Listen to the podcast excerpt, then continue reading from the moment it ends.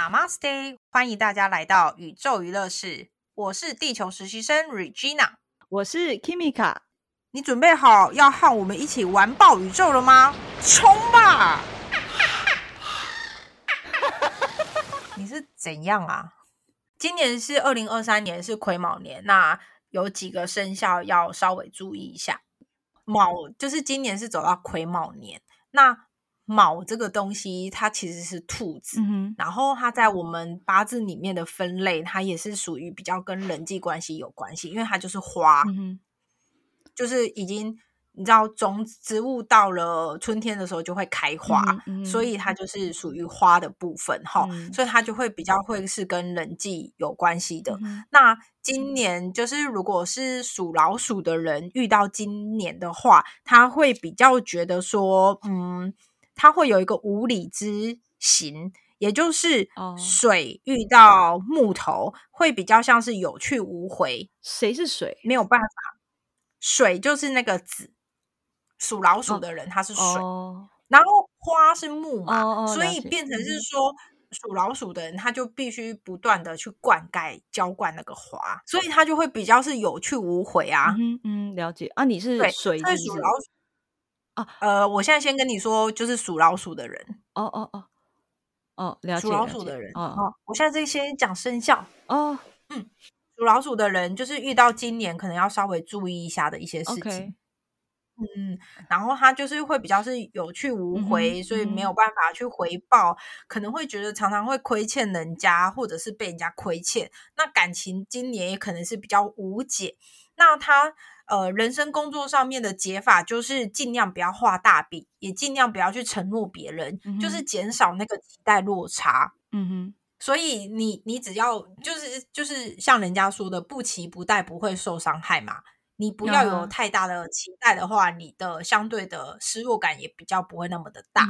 那工作上面来说，属老鼠的今年就是你能做多少就尽力做就就好了，能做多少是多少。时间到了就回家，也不要想说哦，我要加班做到好。不会，今年不会有人看到你做了这么多，你的加班不会有人看见，你就是关机回家。好好吗？好吗？属老鼠的、属龙的呢？他会有一些，就是他会有人群的恐惧症。虽然说他的人缘还是他的能力都很好，可是如果当他走入人群的时候，就会有一点点的害怕。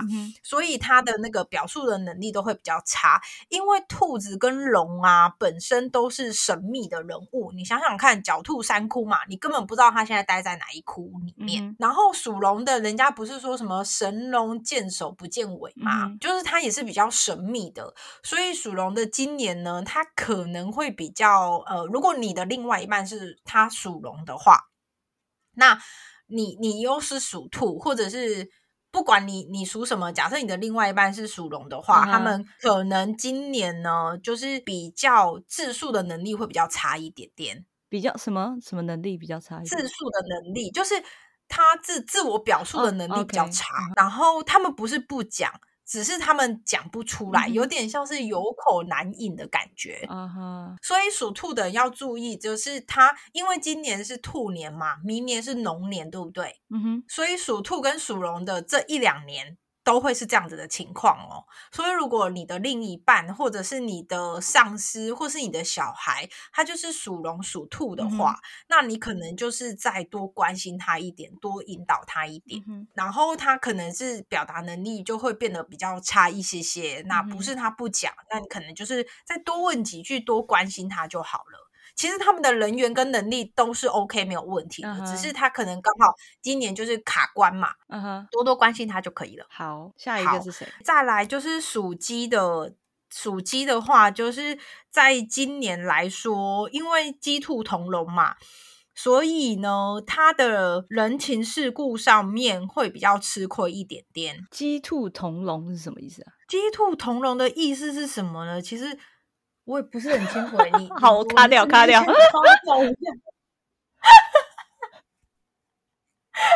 你这是鸡兔同笼嘛？你自己都不知道什么意思，你还 OK？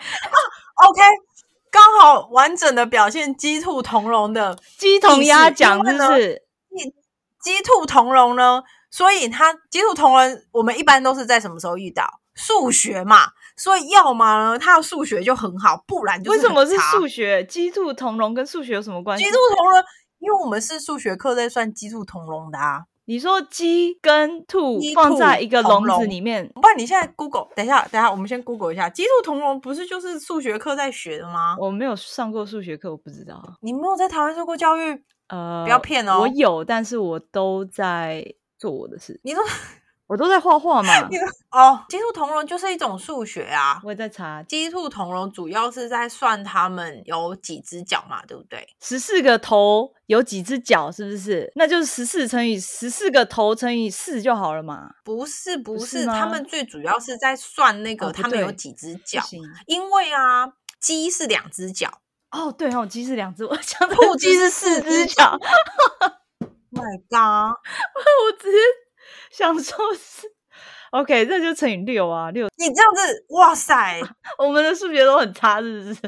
对，你自己不知道，你就不要用这个。没有，我我现在开始讲，我现在开始讲，鸡兔同笼最主要的意思就是说，它其实是把两个不知道数量的东西混在一起。它告诉你共同属性的数量是什么，跟不同属性的数量是什么，让你求出两个事物的数量。所以这个东西就是鸡兔同笼，所以你就会有一样的东西跟不一样的东西放在一起，可是你要一起来把它计算出来。哦所以呢，就会在人情世故上，所以就会在人情世故上就会比较吃亏一点。然后他也会比较隐秘，不喜欢谈论自己，然后所以不喜欢谈论自己，然后会有一些利益交换呐。的事情发生，所以呢，属鸡的人就是在兔年的这一年呢，可以尽量讲好话，才会避免就是人情世故上面的矛盾，比较不会吃亏。因为鸡兔同笼嘛，表示说你你是一只鸡，然后进入到兔子的这个领域里面，因为现在是兔年嘛，对，所以你就是混到别人那边，所以你现在就是哎，那个如果你是可以跟人家利益交换的，那你就尽量呃跟人家交换一下，然后你也可以比较热。热心一点点，展现出自己比较鸡婆的那一面，然后多讲一些好听的话，这样子就是给属鸡的。然后属狗的今年呢，就是他应该是说他会有一些患难之交，但是他同时也会就是比较悲观一点点。然后也很容易帮别人想，对朋友很好，所以内心的想法也自然的比较多一些。所以如果属狗的人不想要有太多的无谓的付出或是什么的，他就是人一和嘛，所以狡兔死，走狗烹，所以他是其实比是比较不会容易赶尽杀绝的，但还是要保护一下自己啊。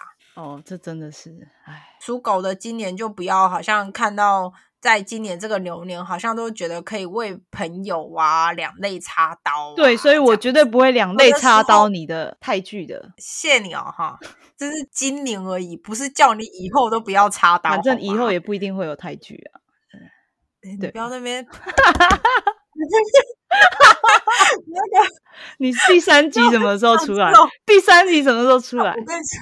你不要吵，你不要讲这种触眉头的话，好吗？我没有讲触眉头的，我就是只是给你现实，要看清现实这件事。你要帮人家想啊，你对朋友要很好，哎，为什么？但你没有，哎，你要帮我想。所以说，你刚刚不就讲了？你刚刚不就讲了，要好好的保护自己。没有没有，你刚没有保护你自己。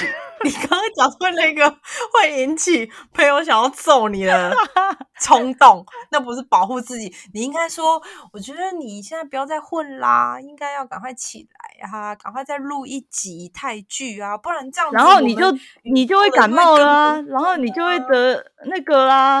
好，你不要再讲了，不要再讲了。停停停！你不要再讲了，好，就是这样子。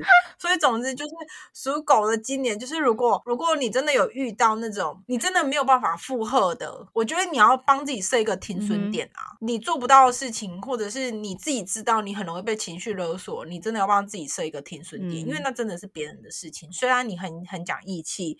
你很很会有患难之交，但是对朋友很好，可是真的要量力而为，好吗？OK，就是给这些哦星座不是星座，给这些生肖的人一点小小的呃提醒，这样。Oh my god！哎，我想问一下哦，星座是看你的年就没有看月，对不对？嗯，等一下，星座是看月吧？不不，这个 sorry sorry，生肖是看年，对不对？年没有看月的。对，而且我最近知道一件事情哎，就是台湾的生肖跟泰国的生肖不一样。真的？嗯，是，就是台湾台湾不是有所谓的年尾吗？哦，对，年头年尾吗？对对，年头年尾，对不对？所以很有可能，譬如说，假设你是在二零二三年一月二十一号出生的，都是属于老虎。一月，等一下。一月二十一号，二零二三年一月二十一号，因为一月二十一号是除夕夜啊。这怎么分呢？我们不是有大年初一跟除夕夜吗？除夕夜以前出生的，就是二零二三年一月二十一号出以前出生的，他都还是属老虎。可是如果你是一月二十二号出生，你就是属兔哦。OK OK，要看我最近才知道说，然后我最近才知道说，如果是在泰国呢，他从十一月就开始算了，这么早。所以假设说你今天。我不管你的国历跟农历，只要是在二零二二年十一月不知道几号之后的，你都是算属于。兔子啊，你是用泰国的方式算的？好好，没有，我我是告诉你说，我最近发现泰国的方式是这样。但是那你这样，他们是那假设一个泰国人给你算的话，你到底是用台湾的方式还是用泰国的方式？台湾啊，因为这是台湾的八字啊。但他可能是不一样的，但他自己那他要入境，他要入境随俗啊。如果我们是要用泰国的方式祈福的话，我们就是 follow 泰国。那他今天想知道台湾的，他就是 follow 台湾啊。嗯，好好好。了十天的年假，那想必要开始开工，内心总是会有一点的焦躁以及不安。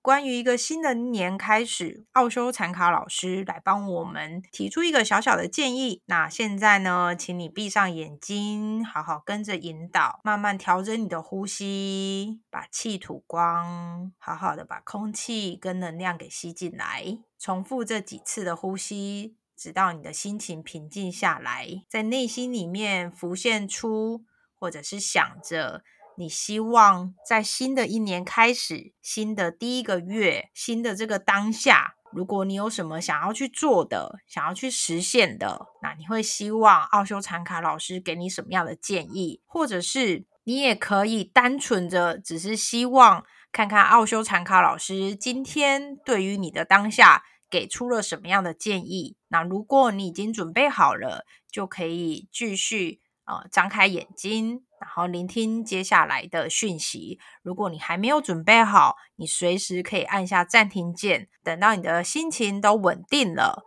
再慢慢的把眼睛张开。那我们就开始抽卡喽。我先洗个牌啊，先用蜡烛过过火，小心烧了，敲敲它。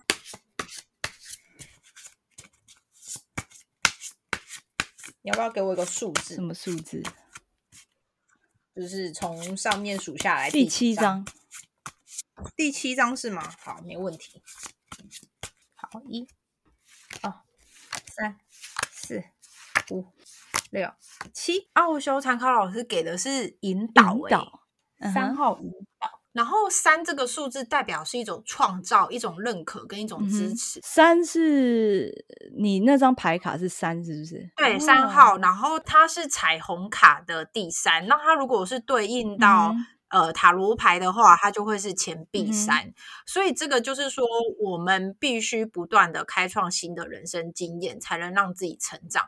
那刚好，如果现在你有一个新的开始，我觉得就是不要担心，你就是专心的去开创自己新的人生。因为这张牌卡上面啊，大家也可以自己上网找一下它的图案，它就是有一个长着翅膀的仙女。那它就是其实代表了，就是我们更高层次的指导灵。可是旁边却有一个人一直在回头看向过去，然后他也愁眉苦苦脸的。